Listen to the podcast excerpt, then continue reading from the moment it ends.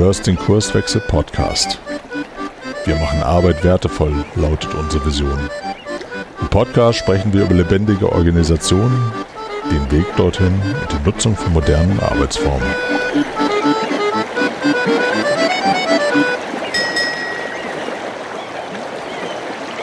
Moin Moin, hier spricht der Frank von Kurswechsel und es ist Zeit für eine neue Episode in unserem Podcast.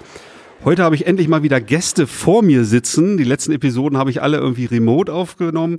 Ähm, heute ist der André hier und der Michael. Äh, herzlich willkommen hier bei mir in Bremen. Moin, danke für die Einladung. Ja, servus, Dankeschön für die Einladung. Ja, ihr gehört ja beide zu der Firma Kickstart äh, mit Firmensitz in München. André, du kommst ja auch aktuell aus München, seid aber jetzt gerade hier in der Nähe aktiv, weil der Michi, darf ich ja sagen, ne, äh, habe ich eben schon aufgeschnappt, ähm, weil du ja hier in der Nähe ansässig bist. Ne? Bevor wir inhaltlich einsteigen, wir wollen ja so ein bisschen über das Thema Strategie heute sprechen und warum Strategie vielleicht heute äh, eine große Herausforderung darstellt in, in Organisationen. Aber bevor wir da einsteigen, stellt ihr euch vielleicht einfach mal vor. André, wer bist du so? Was hast du so gemacht? Was, was treibt dich an? Ja, Frank, danke dir für die Einführung. Ähm, André ist mein Name, 38 Jahre alt. Ich bin Wirtschaftsingenieur, also klassische Ausbildung gemacht. Ähm, ich habe aber währenddessen schon die Leidenschaft für Innovationen und damit Veränderung, Transformation ähm, entwickelt und das vertieft, habe dann äh, Innovationsprozesse aufgebaut, äh, Strategien, also alles, was dazugehört, mir die Kulturen angeguckt. Bei großen Konzernen, bei, bei MAN ähm, habe ich das gemacht, also das Innovationsmanagement aufgebaut, klassische Welt kennengelernt, die Herausforderungen, aber auch so die Eck, also die Grenzen dieses ganzen Systems, habe äh, dann äh, Company Building beziehungsweise einen Accelerator aufgebaut, das MINX Lab, habe gelernt, was es bedeutet, solche neuen Strukturen in der Organisa in klassischen Organisationen aufzubauen und dann aber auch auszugründen. Und äh, ja, heute bin ich äh, bin ich der Geschäftsführer von Kickstart. Das heißt, ich verbinde die Methodik, die wir angewendet haben, mit der Erfahrung, die wir gelernt haben und äh, helfe Unternehmen heute eben genau diese Herausforderungen zu meistern. Ja, sehr cool. Dann schließ doch mal an, Michi. Ja, moin und danke für die Einladung auch nochmal und das Intro. Michael Küffner, ich bin 32, habe in Bremerhaven ganz klassisch Wirtschaftsingenieurwesen für Transportwesen und Logistik mal studiert und relativ schnell dann nach München gewechselt zur MAN, war da sechs Jahre insgesamt verschiedene Stationen gehabt, vom Produktmanager über Business Developer und Projektleiter und habe dann irgendwann diese ganzen verrückten Konsorten im X-Lab kennengelernt und habe eigentlich auch lieben und verstanden gelernt, was es bedeutet, für ein Thema mal zu brennen. Das heißt, das nicht nur zu machen, weil ich in die arbeiten muss, was auch immer das bedeutet. Und war dann Product Owner im X-Lab. Habe da eine Idee mitgebracht, habe die umgesetzt und habe das erste Mal mit agilen Methoden und mit anderem Arbeiten im weitesten Sinne Kontakt gehabt, habe mich komplett verliebt in all das, was da stattfindet und habe die ganze Reise Rio noch mitgemacht, habe da als Product Owner und irgendwann Chief Product Owner tatsächlich drei Produkte auf die Straße gebracht, also vom Reißbrett bis vor den Kunden mit Preis dran, mit allem, was dazugehört, zwei Entwicklungsteams geleitet und bin dann aus privaten Gründen zurück nach Bremen. Bin jetzt in einem Softwareunternehmen hier in Bremen bei der Encoway als Teamleiter in der Projektentwicklung und in Anführungsstrichen nebenbei bei Kickstart und betreue da einen großen Kunden von uns, der in Hamburg sitzt, der im Prinzip genau die gleichen Herausforderungen wie wir damals bei Rio hatten nur dass er eben nicht auf der Straße, sondern auf der Schiene unterwegs ist. Ja, spannend. Ähm, dann lass uns doch mal inhaltlich einsteigen. Ähm, so der, der offizielle Titel könnte ja irgendwie so lauten, ähm, dass das Vakuum zwischen der Strategie und der Umsetzung. Ähm, ich glaube, als erstes müssen wir mal irgendwie verstehen oder zumindest für uns Klarheit bekommen, was verstehen wir denn eigentlich unter Strategie? Was steckt denn eigentlich äh, für euch dahinter? Ich weiß nicht, wer einsteigen möchte. André? Ich fange mal an. Also, äh, wenn ich jetzt so eine Lehrbuchdefinition äh, nehmen würde, würde ich sagen, ja, Strategie ist was Langfristiges. Vom Horizont heißt äh, fünf bis zehn Jahre. Das heißt, man, man legt so den Kurs fest äh, des Unternehmens. Auf der taktischen Ebene darunter ist der Zeitraum schon so ein bisschen kürzer. Das ist irgendwas mit drei, drei bis fünf maximal äh, Jahren, wo du, wo du dir überlegst, was leite ich daraus ab und was sind dann nächste größere Schritte, die ich gehen will. Und im Operativen bist du halt eigentlich eigentlich fast schon in der Jahres- oder ein-, Zweijahresplanung, wo du sagst, okay, was bedeutet das? Äh, welche Projekte stoße ich jetzt an? Wie priorisiere ich sie? Ähm, damit du dann auch diese, ja, den Weg dorthin beginnst. Ja, also das ist für mich so grob die Unterscheidung und dementsprechend sind natürlich auch die Aussagen auf den verschiedenen Ebenen unterschiedlich. Und das Lustige ist, aus meiner Erfahrung, äh, die Strategie geht immer gut. Ne? Das macht dann meist der CEO, der sagt, naja, in 2030 hätte ich gerne 10 Prozent des Gesamtumsatzes mit digitalen Produkten. Ist nett, ne? also ist, ist eine Marschrichtung, finde ich, macht da nichts falsch mit. Das Problem ist nur, der Übergang in, was heißt das jetzt konkret inhaltlich und was bedeutet das dann und wann plane ich das operativ dann noch ein oder komme überhaupt bis zu der Ebene, das geht dann verloren. Ähm, denn operativ wird ja weitergemacht, da ist ja meist auch operative Hektik äh, angesagt. Ja, es, ist, es fällt alles runter und wir haben jetzt noch keine Zeit. Strategie, das, das kann ja noch warten. Und damit ergibt sich so ein Vakuum in dieser, in diesen Übergängen. Ja, was mache ich mit so einer Aussage? 10% Umsatz sollte mit digitalen Geschäftsmodellen gemacht werden. Und unten wird halt an dem gearbeitet, was gerade wichtig ist. Ne? Nehmen wir das immer ein Beispiel, wir müssen jetzt erstmal LKWs verkaufen und jetzt gehen wir weg mit dem Zeug, haben wir immer noch Zeit. Ne? Und so schiebt man das daher. Und es kümmert sich aber auch niemand darum, diese Übersetzungsleistung zu bringen. Denn eine Aussage wie eine Umsatzaussage ist halt inhaltlich nicht zufriedenstellend. Die sagt ja nicht, ja gut, was machen wir denn da? Ja, die ist nicht gehaltvoll. Und ja, das ist, glaube ich, ein richtig großes Problem äh, von Unternehmen. Ähm, und da fallen auch einige auf die Nase. Ich habe tatsächlich mal ganz platt bei Wikipedia reingeguckt, was da unter Strategie steht. Ich lese mal vor.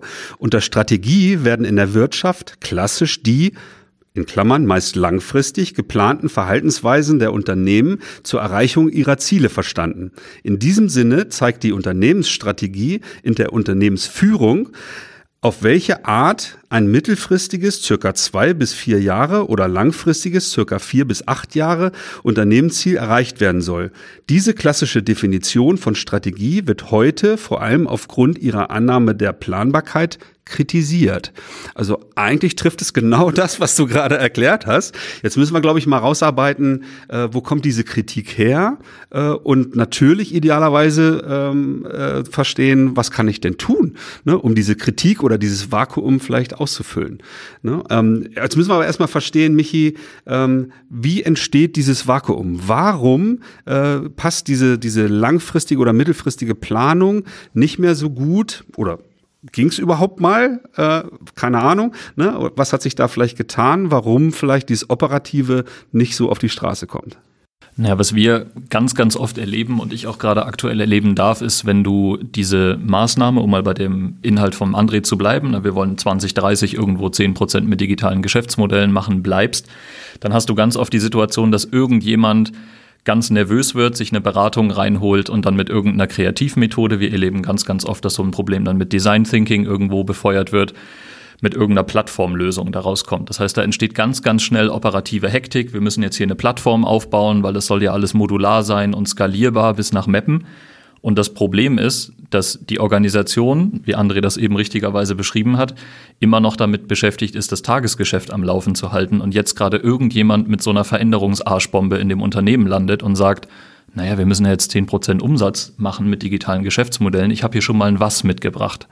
Und was wir ganz oft erleben, ist, dass diese Ebenen, und da argumentieren wir sehr, sehr stark mit dem Golden Circle, der finde ich immer noch genial von Simon Sinek, zu sagen, was ist denn das Warum und das Wofür eigentlich? Und das wird ganz, ganz oft nicht geklärt, weil am Ende, und wenn wir über das Vakuum sprechen, das vor allen Dingen in der taktischen Ebene stattfindet, brauchst du ja Menschen, die dieses Abstrakte, was oben formuliert und auch als Ziel festgenagelt wird, ins Operative übersetzen können. Das heißt, ich muss irgendwo sagen können, was ist der Kit, der diese beiden Ebenen zusammenhält. Das könnte ich jetzt mit irgendeiner Methode auskleiden, aber erstmal muss ich es verstehen. Und wie nehme ich die Leute von unten überhaupt mit auf diese Reise? Es wird ganz, ganz oft vergessen, dass da Menschen unten sitzen und dass ich nicht einfach auf einen Knopf drücke und die Maschine dann sagt, gut, dann verkaufen wir jetzt keine Schrauben mehr oder bleiben wir bei der MAN, wir verkaufen dann keine LKWs mehr. Jetzt machen wir halt digitale Sachen. Und an dieser Stelle, diese Übersetzungsleistung, die fehlt in 99 Prozent der Fälle, die wir beobachten. Und dadurch entsteht genau das Vakuum. Haltet ihr es denn für sinnvoll, so langfristig überhaupt solche Formulierungen zu tätigen? Geben die sowas wie Orientierung? Schaffen die so diese, äh, dieses Why überhaupt ähm, sozusagen als, als Ausrichtung für die Organisation zu schaffen? Also ich glaube daran, dass es sinnvoll ist, äh, das zu tun. Die Frage ist, wie formulierst du das? Ne? Also dieses Thema 10% des Umsatzes, nehmen wir das nochmal, ist sicherlich nicht richtig ähm, formuliert. Ich glaube, du brauchst ein Abstraktionslevel, der darüber hinausgeht. Ähm, bleiben wir beim Simon Sinek, der, der geht dann äh, bei dem Why sehr stark, also auf eine sehr starke Abstraktionslevel bringt er das, weil er sagt, das ist eigentlich etwas, was man sich vornimmt, aber nie erreicht. Ein Beispiel für mich ist immer ganz gut, das kennen viele aus der Produktion auch, ist Muda, ja, also Vermeidung von Verschwendung. Das ist für mich ein gutes Why, weil man sagt, naja gut, okay, es gibt immer ein bisschen Verschwendung, die man tut in der Produktion und man kann immer besser werden. Aber es ist nie so, dass du sagst, ja, das ist erledigt, ne? fertig.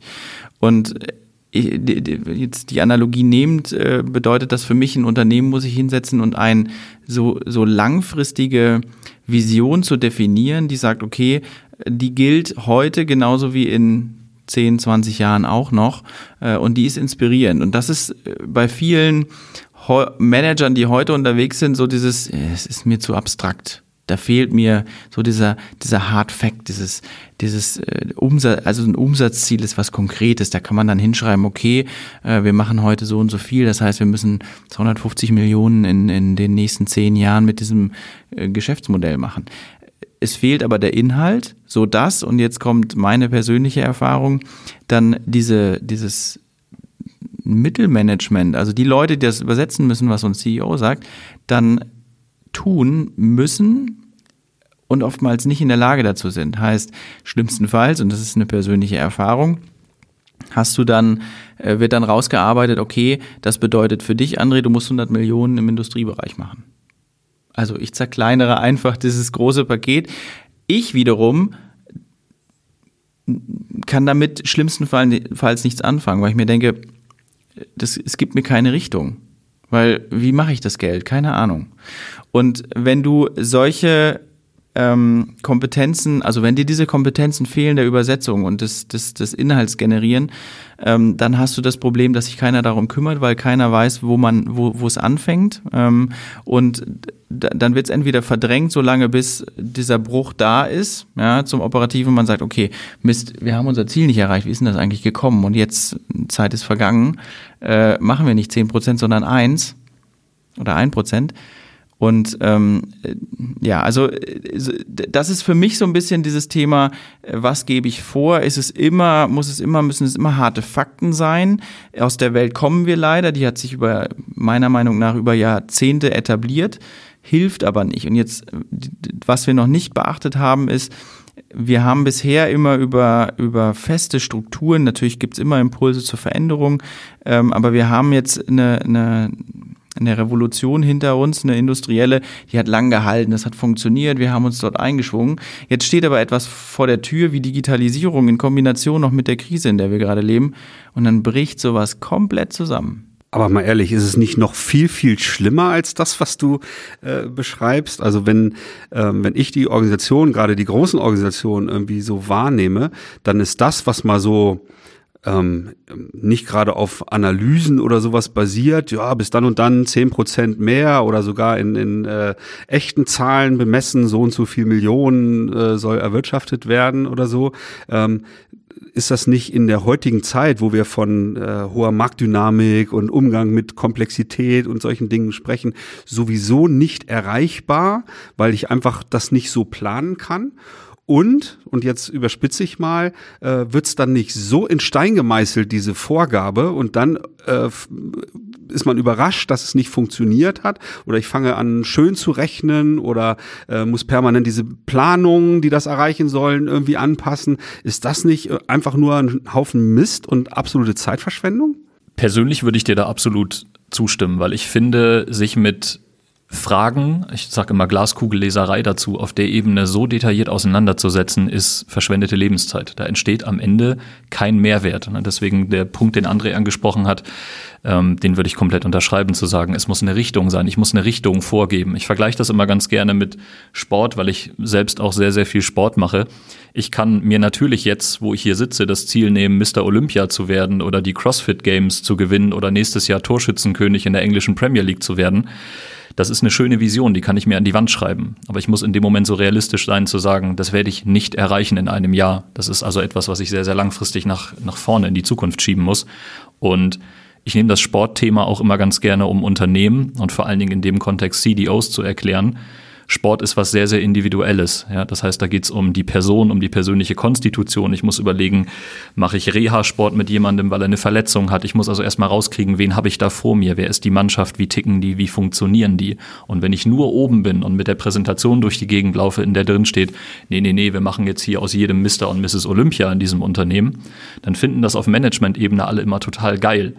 Was aber niemand geil findet, ist, diesen Realitätscheck zu machen, sich die eigene Mannschaft anzugucken und zu sagen, hm, wir müssen jetzt ja erstmal den ersten Schritt machen und überlegen, was funktioniert mit den Leuten, die ich hier habe. Und da bin ich wieder bei dem, was ich eben gesagt habe. Was wir ganz, ganz oft erleben, ist, dass wir irgendwo reinkommen, eine Initiative losgeht und der CDO nichts anderes gemacht hat, als das Was zu definieren. Der hat dann ein Produkt aufgeschrieben, das muss eine Plattform sein, da muss es irgendwie eine lustige Karte geben, da muss es lustige Apps geben.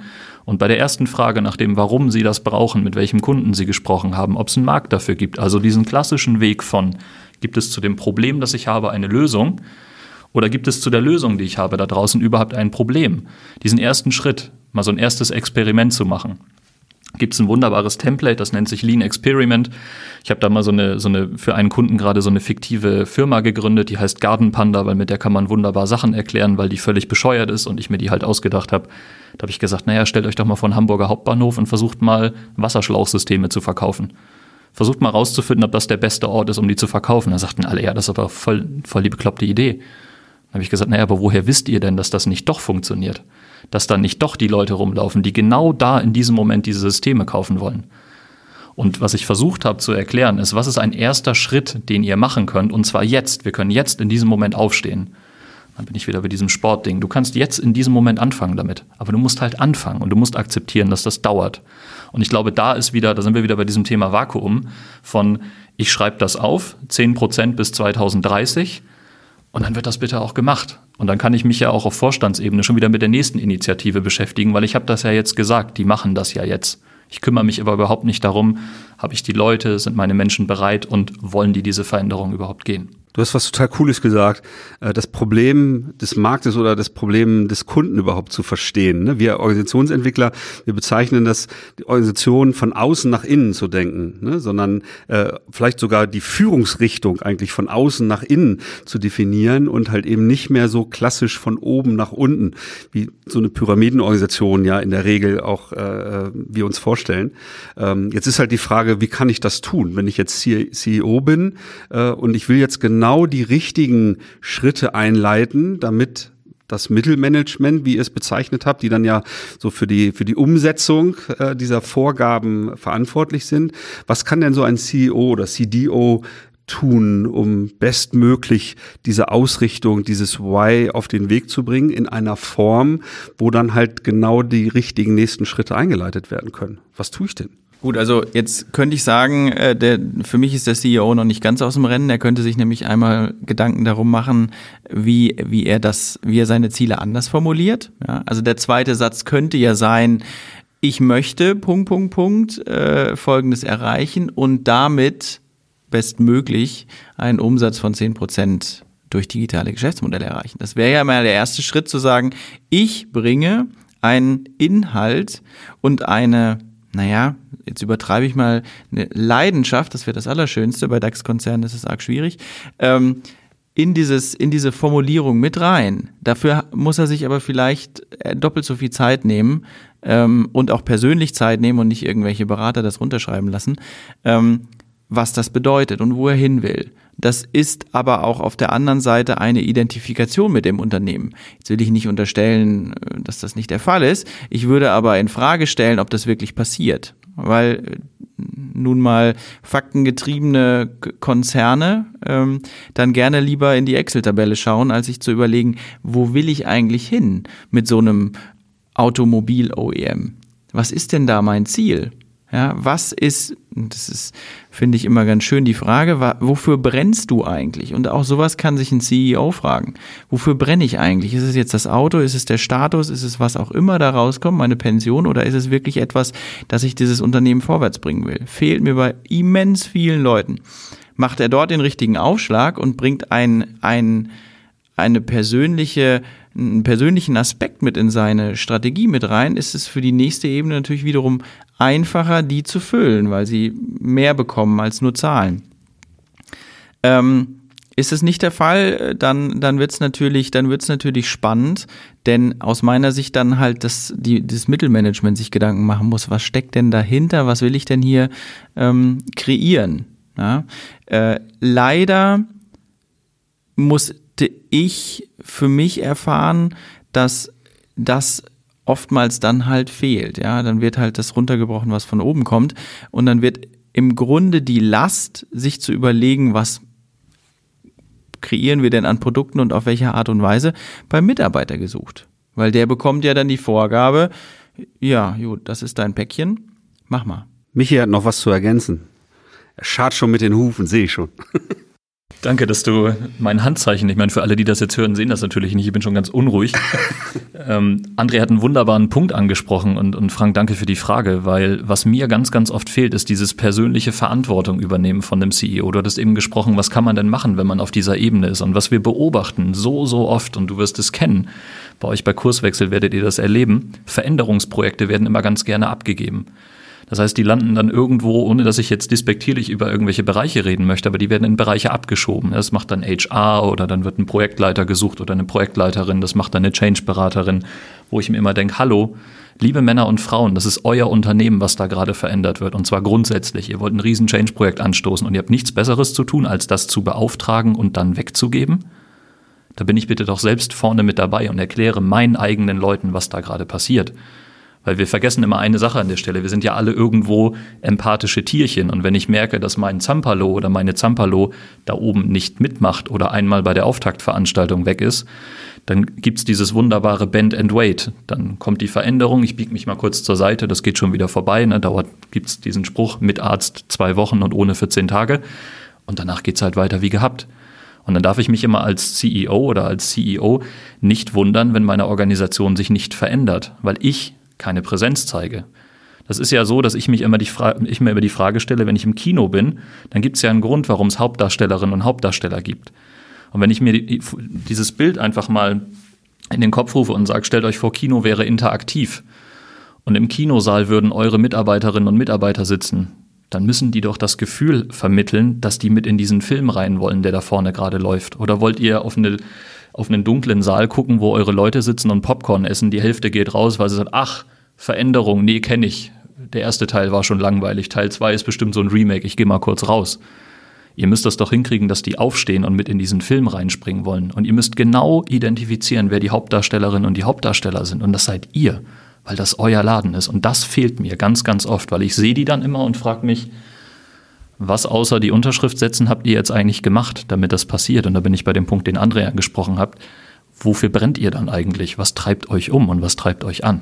Ja, du hast, du hast das angesprochen und in der Tat erleben wir das natürlich auch äh, ganz, ganz häufig, dass wir bei den Verantwortlichen, die ja auch bereit sind, Geld dafür auszugeben, mit Unterstützern äh, einen Wandel in der Organisation auf den Weg zu bringen, ähm, dann sich vielleicht so ein bisschen gedanklich schon davon verabschieden und das irgendwie delegieren oder ähm, selbst wenn sie verstanden haben, ja, das soll ja ganzheitlich laufen und ähm, Freiwillige aus der Organisation können das mitgestalten. Trotzdem muss der Hauptverantwortliche auch aus unserer Perspektive da in der Verantwortung bleiben. Ne? Sowas treiben, mit gutem Beispiel vorangehen beispielsweise und an, in, an den Themen mitwirken und sich nicht wundern, wenn irgendwie die Initiative von den Mitarbeitern übernommen wird und dann irgendwann nach einiger Zeit, wenn er vielleicht inhaltlich komplett abgehängt ist, er bestimmte Zusammenhänge nicht mehr versteht und auf einmal ist er der Kritiker oder es entstehen Widerstände gegen diesen Wandel, äh, der dann von den Leuten, die dann sich weiterentwickelt haben, die tolle Ideen entwickelt haben, auch Umsetzungen schon laufen oder so und er das nicht mehr versteht und dann äh, äh, vielleicht Dinge stoppt, weil er dann aus welchen Gründen auch immer, vielleicht entstehen da Ängste oder ähm, keine Ahnung, er, er verliert die Kontrolle oder was auch immer dann äh, das, das auslösende Moment ist, warum solche Initiativen dann gestoppt werden. Ne? Und wenn wir äh, das Gefühl haben, dass Auftraggeber nur halbherzig dabei sind oder vielleicht, sage ich mal, Unterstützung dabei brauchen, die Menschen zu verbessern oder, oder ähnliches und halt nicht äh, dafür gerade stehen wollen, einen ganzheitlichen Ansatz, was auch Auswirkungen auf die Rolle von Führungskräften, auf die Art der Zusammenarbeit in der Organisation und so weiter. Also wir haben ja mehr so dieses Thema Organisation und Zusammenarbeit bei uns im Fokus und weniger so technische oder Digitalisierungsvorhaben. Äh, aber wenn wir das spüren, äh, dann packen wir sofort den Spiegel auf, aus und sagen, also wir haben nicht das Gefühl, dass sie das ernst meinen, äh, dass, dass hier wirklich sich was verändern soll. Ne? Natürlich, ähm, es gibt auch viele Schauspieler, ne, die dann mit Lippenbekenntnissen, was du da nicht durchschaust, ne, das natürlich ähm, so beauftragen ne, und wir merken das erst später. Aber genau wie du sagst, ist es extrem wichtig, da bei der Stange zu bleiben. Ähm, gehen wir mal einen Schritt weiter. Wenn wir jetzt ähm, sozusagen so einen Hauptverantwortlichen erleben, der genau das tut, was wir jetzt rausgearbeitet haben, also der bei der Stange bleibt, so diese, diese klare Ausrichtung schafft und äh, dieses Why skizziert, was ähm, für die Organisation da am Horizont äh, sichtbar ist. Wie geht's dann weiter? Ihr habt von Mittelmanagement gesprochen. Ne? Irgendwie steht dann diese Ausrichtung im Raum, aber wie gehe ich das denn an? Diese, diese Strategie oder diese Ausrichtung dann wirklich zu operationalisieren und in, in Projekte, in Initiativen, in Umsetzung, äh, in Wertschöpfung für, für den Kunden zu übersetzen. Wie kriege ich das hin? Wer möchte? Bitte nicht alle gleichzeitig. Also eine Möglichkeit, die wir und speziell ich gerade bei einem, bei einem Kunden, den wir gerade haben, machen, ist, dass du, wenn das steht und wenn es klar ist, dann natürlich in die Kommunikation gehen musst. Also du brauchst eine, eine klare Kommunikation in Richtung deiner Mannschaft und dann wird's spannend, weil du dann ja überlegen musst, wie delegierst du den ganzen Kram jetzt. Das heißt, was wir dann erleben, ist, wenn jemand Blut geleckt hat und gesagt hat, okay, ich habe das jetzt verstanden, ich habe den Rahmen gesetzt, jetzt möchte ich das auch umsetzen, dann entsteht auf einmal eine ganz, ganz seltsame Dynamik, weil du sie dann mit einer Hand anfängst, vom Team wieder wegzuschieben, weil du sagst, okay, bleiben wir mal bei einer Digitalisierungsinitiative, wo ich jetzt einfach mal fiktiv zwei, drei Scrum-Teams aufbaue, dass ich dann sage, lieber Kollege, Du hast jetzt geholfen, diese Strategie zu definieren, du hast den Rahmen geschaffen, du bist weiterhin für unsere großen Impediments verantwortlich. Was du jetzt aber bitte nicht tust, ist dem Product Owner zu sagen, bau das, bau das, mach den Button da weg, hier kommt noch ein Schatten rein, du musst die API umformulieren, das geht so nicht, das machst du jetzt bitte nicht. Also was du dann tust, ist sie im Prinzip bremsen und wieder zurück auf ihre Flugebene schicken. Das heißt, du lässt sie, um mal in diesem Dreiecksbild zu bleiben, oben an der Spitze auf der strategischen Ebene und sagst, deine Schnittstelle zur taktischen Ebene, zur Ebene darunter, die dein Portfolio, deine Produkte oder wie auch immer steuert, da ist Schluss. Was du nicht mehr tust, ist ab der taktischen Ebene zum Beispiel unten in den Backlogs der Team rumfummeln. Und was wir dann tun und ganz, ganz oft mit Kunden auch durchgehen, da argumentieren wir auch immer mit einem Dreieck, dass wir sagen, es muss eine Person oder eine Rolle geben, die das Kaufmännische verantwortet. Es muss eine Person oder eine Rolle geben, die das Technische verantwortet. Und eine Person geben, die sich um Menschen und Prozesse kümmert. Ne, wir hatten in unserem Vorgespräch über den Gorilla oder über dein viel, viel besseres Video mit dem Mordfall gesprochen. 21 Veränderungen, die ich nicht gesehen habe, möchte ich hier auch mal kurz anmerken. Ich habe nichts davon gesehen. Also Thema selektive Wahrnehmung dass das nur dann funktioniert, also dass auch klar getrennt wird, wer hat da welche Verantwortung und was, was du dann tust über dieses Dreieck, du erzeugst der Spannung. Ja, das heißt, wenn jemand technisch anfängt, sich zu verselbstständigen, weil jetzt irgendwie gerade eine KI der neueste Shit ist und die will ich da jetzt unbedingt einbauen, dass man dann natürlich fragt, ist das wirtschaftlich sinnvoll, weil am Ende willst du ja, um bei Andres Eingangsstatement zu bleiben, bis 2030 irgendwie 10% Umsatz mit digitalen Geschäftsmodellen machen.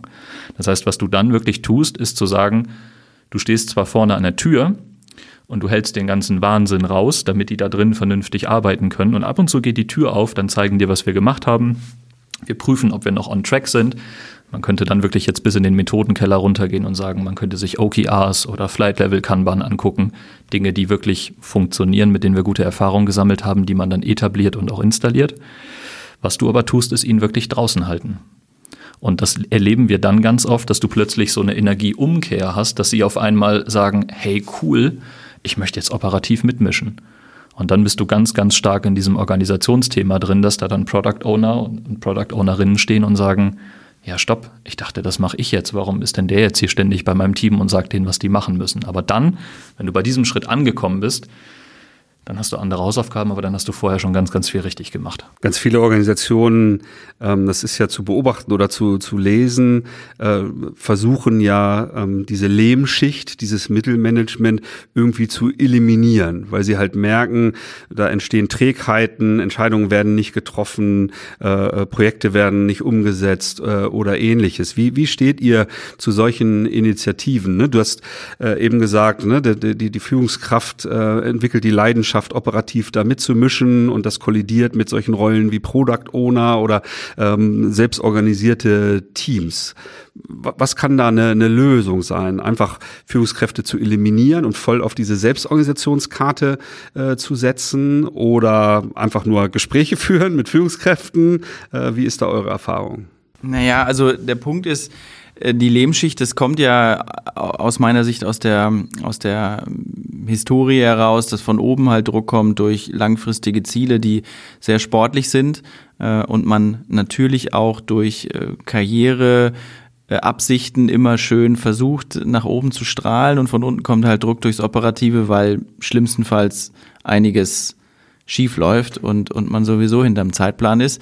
Äh, deswegen, also es kommt von oben Druck, es kommt von unten. Ich kann das Mittelmanagement komplett verstehen. Es ist meiner Meinung nach am wenigsten beachtet äh, und verfällt durch, durch diesen beidseitigen Druck dann eben entsprechend in so eine, äh, ich bin dagegen, ich halte das auf, das macht keinen Sinn, äh, Situation und, und wird dann zu so einer Lehmschicht, die sagt, nee, ne, machen wir nicht, äh, wir haben anderes zu tun, lass mich in Ruhe.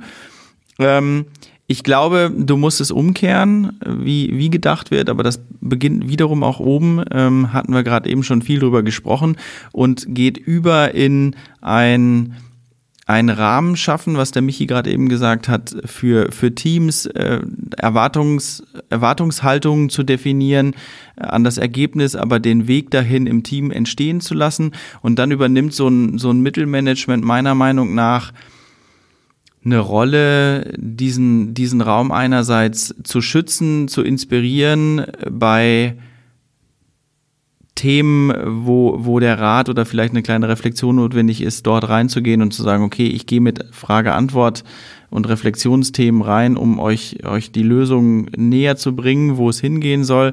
Aber sie übernehmen damit eine, ähm, eine, Führungs, eine Führungsrolle, die, die sich ganz anders gestaltet, als nur in Mikromanagement zu verfallen.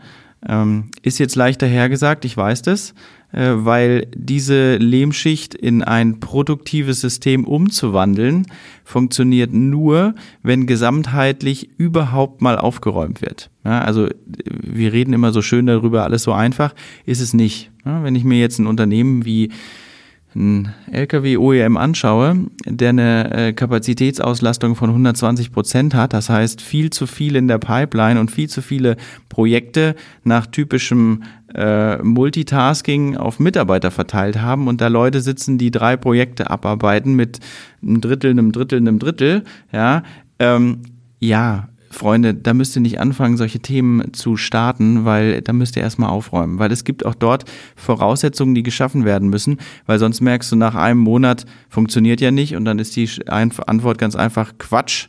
Dieses ganze bunte Zeug und, und, und überhaupt hier mit agil, äh, siehst du ja.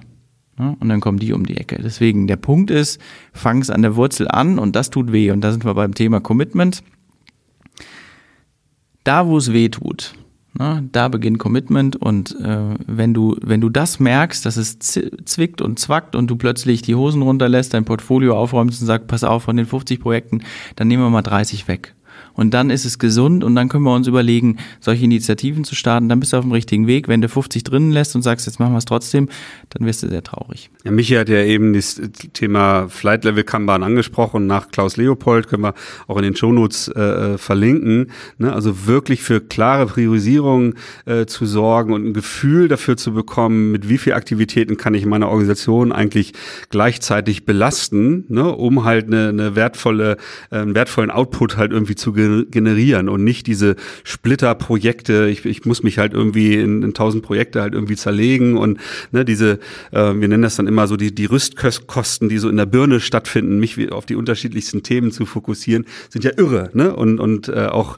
Neurowissenschaftler äh, belegen das ja ganz klar, dass ich halt einfach begrenzte Möglichkeiten habe als Mensch, mich halt auf mehrere Themen gleichzeitig halt stark zu, zu fokussieren.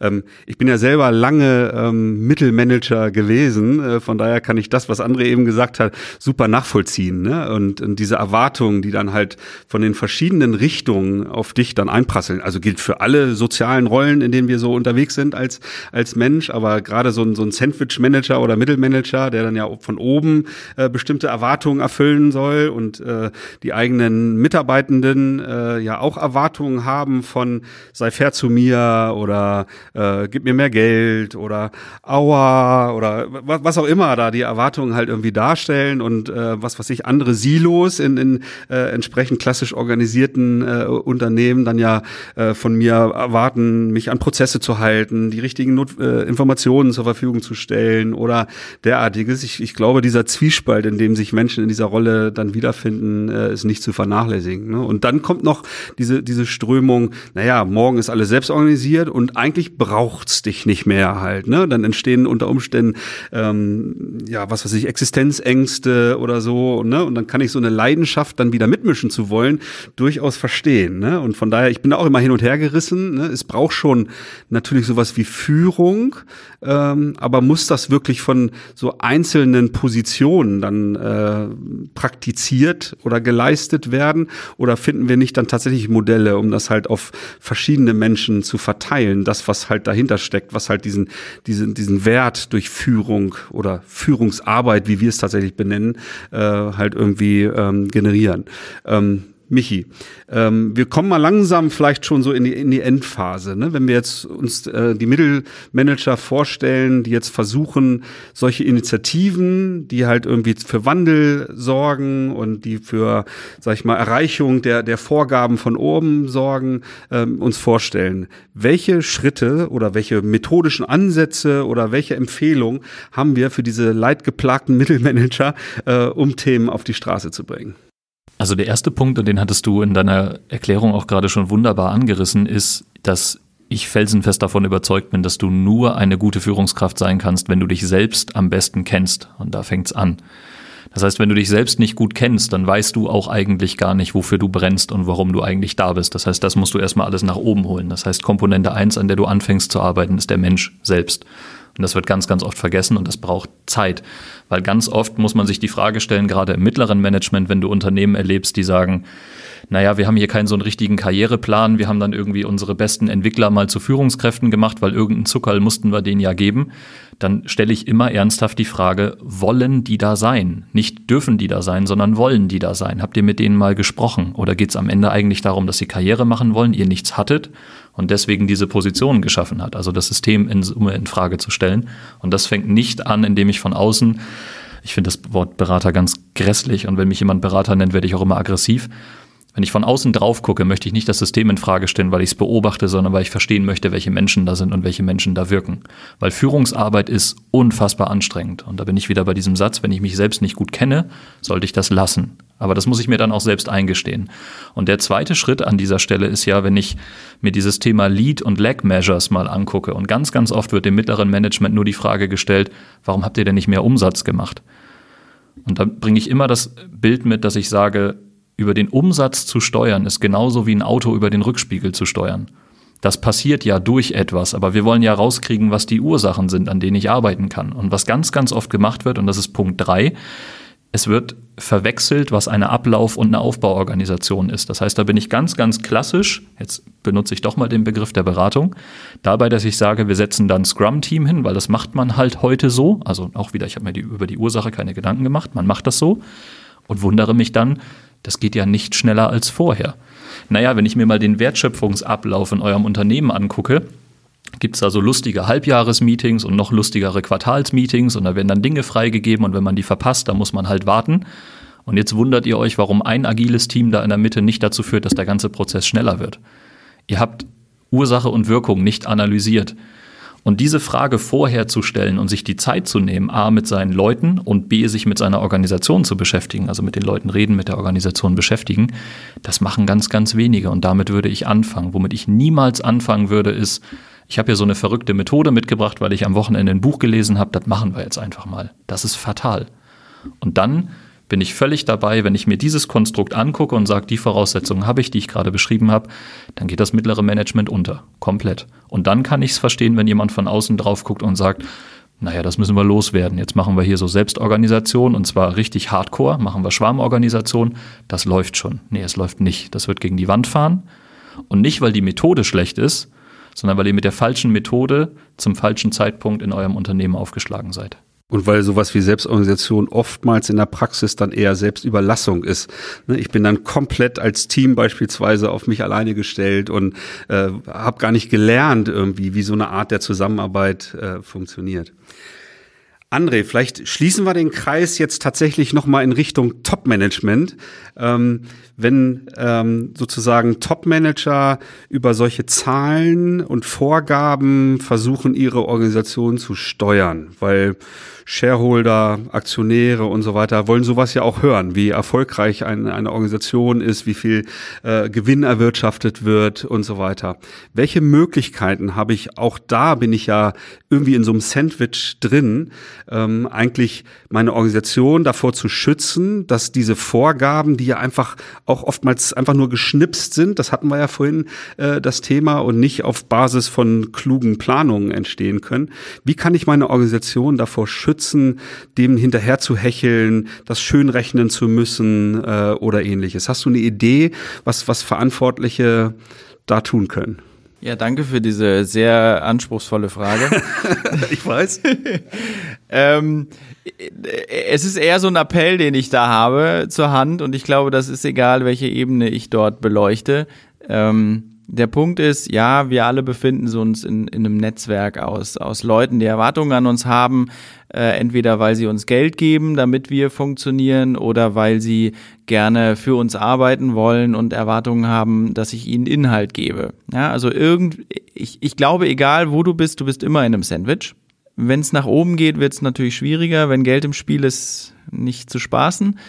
Ich glaube, du musst anfangen, ehrlich zu dir zu sein. Ja? Also Ehrlichkeit unter Managern, schwierige Sache. Zu sich ehrlich zu sein, auch eine ganz äh, herausfordernde Thematik. Damals, als ich das X-Lab aufgebaut habe, war ich auch in einem Sandwich ohne Frage. Äh, jetzt mal unabhängig von der Ebene, auf der ich gearbeitet habe. Ich hatte auch einen Stakeholderkreis, war Gesamtvorstand, also irgendwie schon große Tierchen, die große Erwartungen hatten. Und ehrlich gesagt, mit, mit der Ehrlichkeit zu mir selbst zu sagen, okay, das ist jetzt ein Versuch, das Thema finde ich für mich wichtig, ich brenne dafür. Ich weiß, dass ich in einem Konstrukt funktionieren muss, das sehr klassisch ist. Ähm, aber ich werde es tun und ich werde mich auch aus einer Komfortzone herausbewegen. Und es gibt die Wahrscheinlichkeit, daran zu scheitern. Weil ich muss irgendwo ausbrechen. Und diese mit sich im Reinen zu sein, zu sagen, okay, ich mache das und ich bin damit auch fein, wenn es nichts wird. Ähm, das war für mich so ein Punkt zu sagen, okay, jetzt stehe ich, habe ich eine andere Haltung zu dem Thema und jetzt äh, bewege ich das.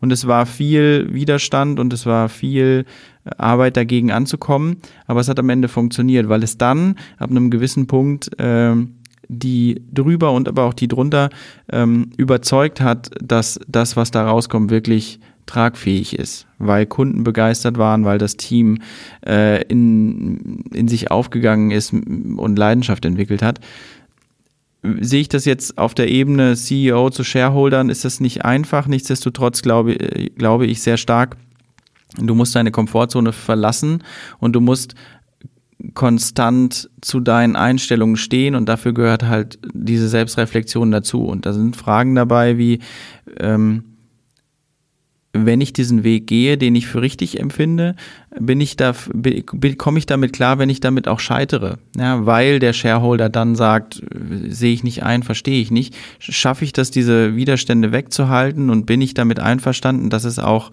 meinen Job kosten kann? Das tun die Leute nicht, ja, weil es viel um, viel um nicht intrinsische, sondern extrinsische Motivation geht, also die, die Motivation durch, durch Geld, durch, durch Incentivierung von außen. Oder Angst unter Umständen. Oder auch Angst, ja, äh, zu funktionieren. Und ja, es hört sich total simpel an, aber seid doch einfach ehrlich zu euch, ja, und auch so ehrlich, dass ihr sagt, es kann nach hinten losgehen, aber es ist es wert gewesen, auch wenn es dann so ist, dass ich dadurch meinen Job verliere. Dann glaube ich, bist du wirklich in der Lage, diese, diese Komfortzone als erster zu verlassen und eigentlich solltest du das als CEO eigentlich auch immer tun, weil ne, du bist ganz oben mit dabei um diesen Raum zu schaffen und den auch zu schützen. Und ist es gegen die Shareholder oder gegen wen auch immer? Ähm, ich hatte jetzt letzte Woche ein gutes Beispiel, ein sehr guter Freund von mir, ein Startup, das jetzt ins Grown-up und in eine Company oder ja, in Corporate übergeht merkt diesen Druck auch durch die, durch die Shareholder, die dort draußen jetzt sagen, ja, ihr müsst aber jetzt. Und er hat erkannt, ich, ich habe diese Leidenschaft, mein Team zu schützen und dort dieses, dieses Pflänzchen Startup, was jetzt über Jahre gelebt hat, weiter zu erhalten. Und seine Aufgabe wird sicherlich in Zukunft sein, das zu schützen, ja, auch mit der Tatsache, dass er sich um mit, mit einer gewissen Wahrscheinlichkeit auch unbeliebt macht und das seinen Job in Frage stellen könnte. Und das ist echt Hut ab, ja, das ist Kraft, das kostet Kraft und Energie. Ähm, aber dessen sollten wir uns einfach bewusst sein, weil wir können drumherum reden. Nichtsdestotrotz, meiner Meinung nach, da sollten wir anfangen. Tolles Schlusswort. Ähm, ich danke euch beiden. Wenn die Hörer an euch dranbleiben wollen und irgendwie verfolgen wollen, was ihr so tut oder so, wie, wie erreicht man euch am besten? Also einfach auf LinkedIn vorbeischauen, da sind wir aktiv. Ähm, gibt natürlich die Homepage kickstart.com. Und da sind unsere E-Mail-Adressen alles hinterlegt, da kann man uns anschreiben. So erreicht man uns am leichtesten. Sehr gut. Das werde ich natürlich in den Show Notes natürlich zur Verfügung stellen.